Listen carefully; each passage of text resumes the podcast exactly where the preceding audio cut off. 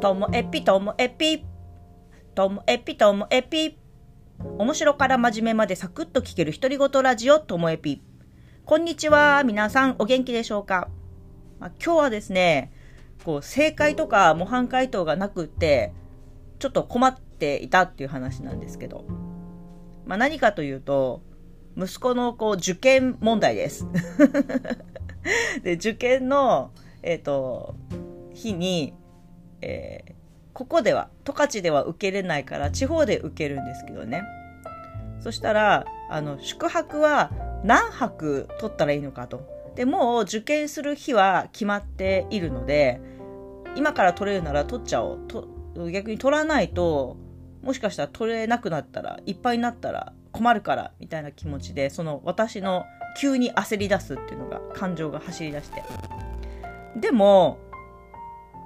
私は自分自身は、えっと、札幌に、ね、住んでいて、えー、3人兄弟で、親からは自宅から通える大学に行ってねって言われてたから、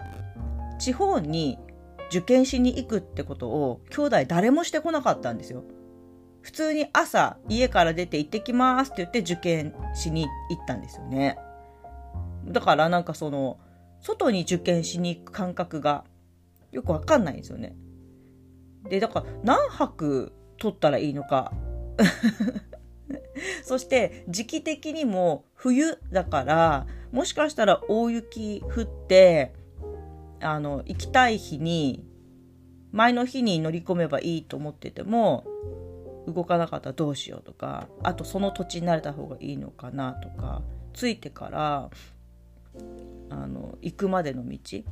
私が車で送り迎えできるわけじゃないからそういう下見も必要かなとかなんかいろんな気持ちになってきて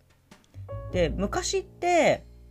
あの友達でも1回行って、うん、東京とかでね2つとか3つの大学の受験するから割と長い期間4泊とか、ね、5泊滞在して受けるっていう人もいたんですよ。で一つの大学を受けるんだったらじゃあ1泊でいい？とか。で結果ですね私は。まあ後で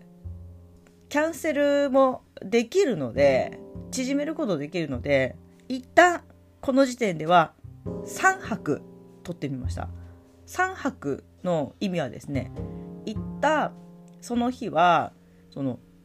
すっごい過保護な話なんですけどね。なんか息子は一人でホテルに泊まるっていうことを今までしてこなかったので受験前受験直前のあの時にね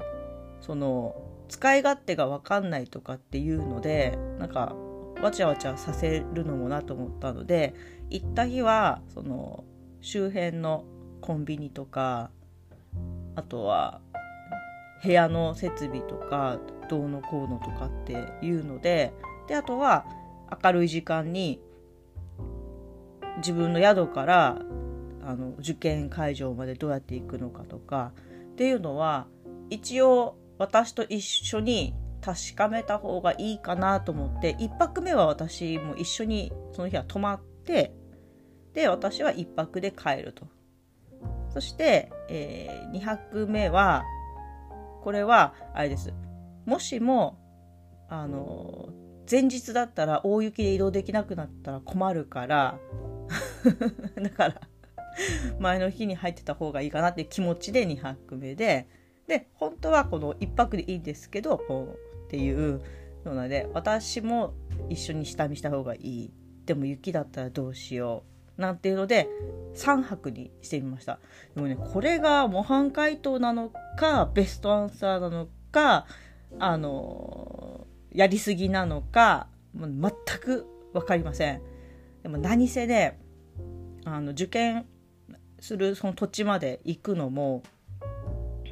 行きづらい場所にあるんで、まあ、私が車で数時間乗せていくかそれか JR を乗り継いでいくかみたいなところなので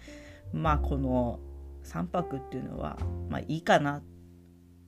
親バカと言われようがいいんじゃないかななんて思っております。なのでこうそういう受験を経験した地方で受験させたみたいな人のあの経験談がありましたら